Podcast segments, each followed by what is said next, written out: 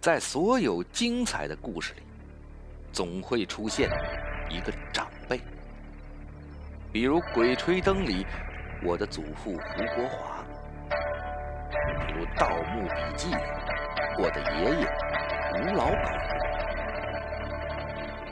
所以呀，家木我就把这些跟咱们祖宗辈儿的有关系的故事整理了起来，汇聚了这部《我和我的祖宗们》，让我们一起跟随祖宗们的脚步，好好的探险一回。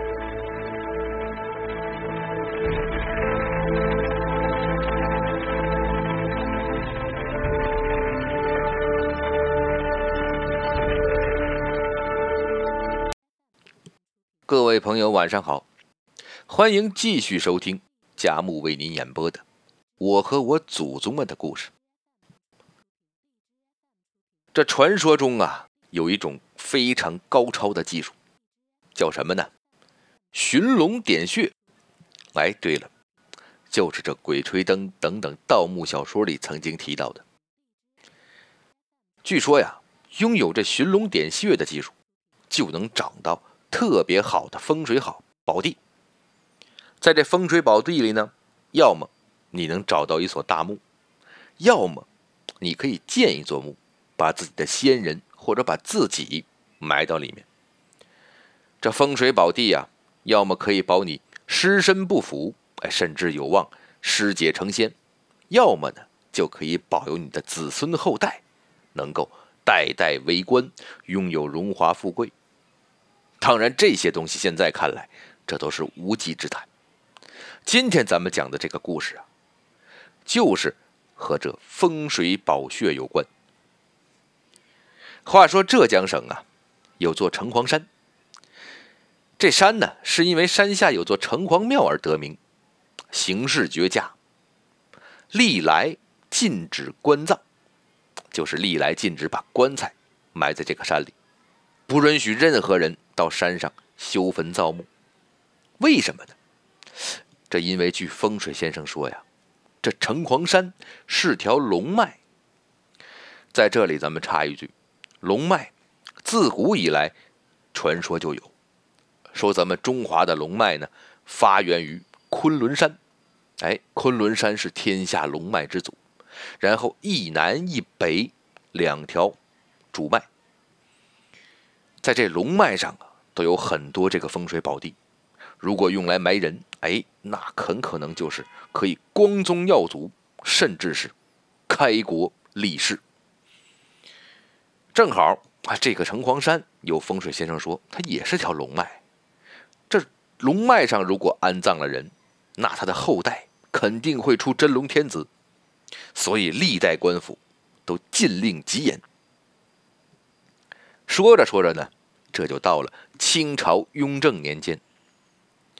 这有一天呢，钦天监望气就禀告了皇上，禀告了雍正呗，说这个吴越之间当初真主，不过解释不出什么原因啊！你说这句话说的，你解释不出什么原因，就说了这么一句话，就是说这吴越之地呀，会出真龙天子。咱们大清的江山保不住了。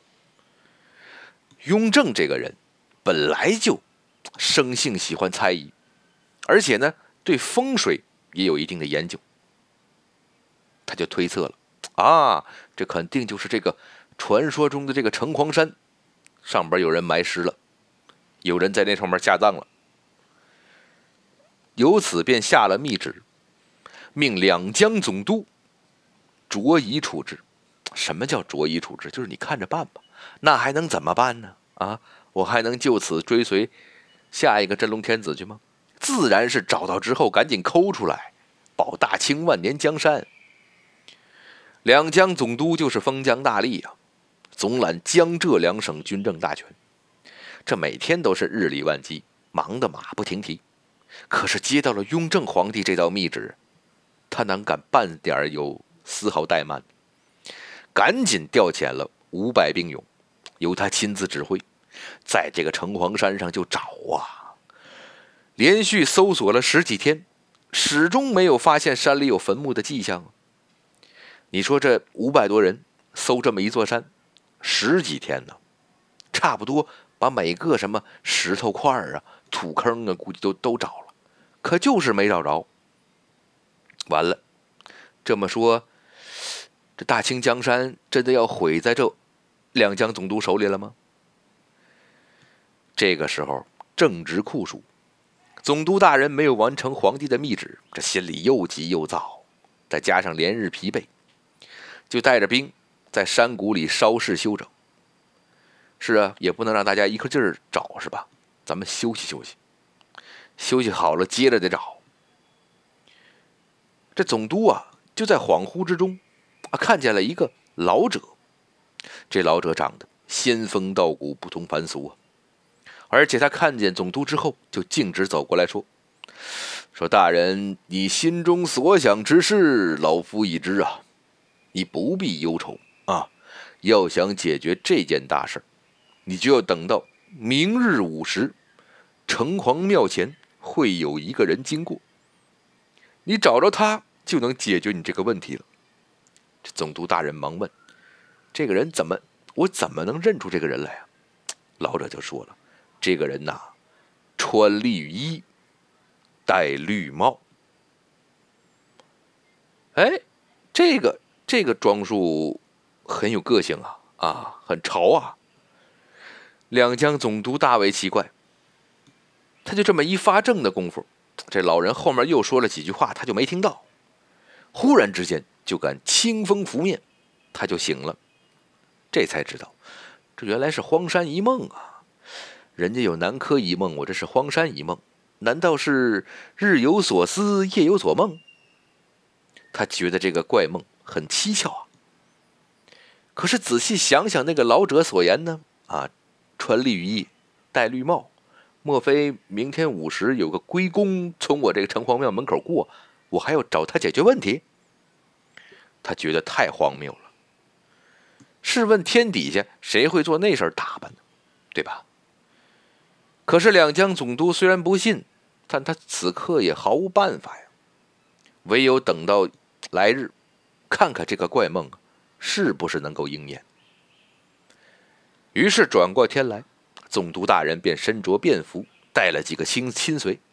当然不能带五百兵勇，是吧？这万一传出去说总督大人把个梦当回真事儿，那不是笑话吗？如果是假的，对吧？他就来到这个城隍庙下边了。这眼瞅着就要到午时了，果然过来一个人。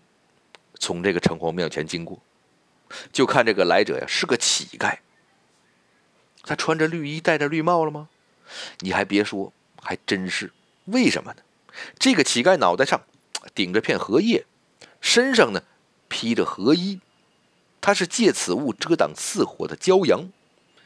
可是这不就是啊穿绿衣，戴绿帽吗？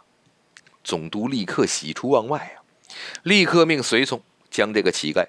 邀进了城隍庙里，好言好语的详细询问这个乞丐，说：“你知不知道啊？这个城隍山上是不是啊有人埋葬了个人呢？”那个乞丐呀，不知道。问他话的这位是两江总督，这只以为呀对方是个贵人，这个找我来可能是想要施舍于我呀啊。于是就哭着就说了：“说您说的对呀，在这个山上埋人的就是我。为啥呢？说我父亲今年春天病故了，可是我家里边太穷了，你看我这衣服都没有，只能披这个荷叶啊，没法埋他呀，棺材也买不起。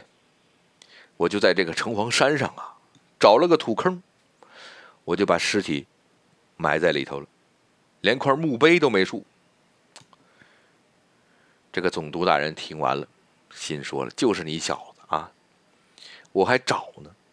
原来合着你就是填了个坑，这上哪儿找去？幸好我找着你了。”于是总督就跟乞丐说了：“说我要做善事，啊，做这个大法事，要这个行善啊。我给你钱，你去把你父亲挖出来，然后找个好的地方，啊，好的坟地，这个买个好棺材，把你爹这个重新安葬，对吧？也是助你行孝了。乞丐一听，分外高兴啊，于是总督就让人领路，果然找到了这个埋尸的地方。当这个兵勇们把这个尸骸刨出来的时候，却发现一个奇怪的现象：这入土的死者僵而不化，尸身已经生出了鳞片，两手弯曲，有如龙形。总督一看啊，这是尸变呢，看来这个地方真的有灵异之事啊。于是。当下就命人把这个发生尸变的尸体烧了，骨灰呢装在一个铁棺材里封存，迁坟到百里之外。然后他又赏了这个乞丐两千枚铜钱。那个乞丐，哎，领了钱，又把自己父亲的这个这个坟哎迁到一个好地方，还能立个碑啊，以后后世子孙们还能有个拜祭的地方，是吧？然后就兴高采烈的拿着钱走了。这个人挺有意思，他可能永远都想不到啊啊！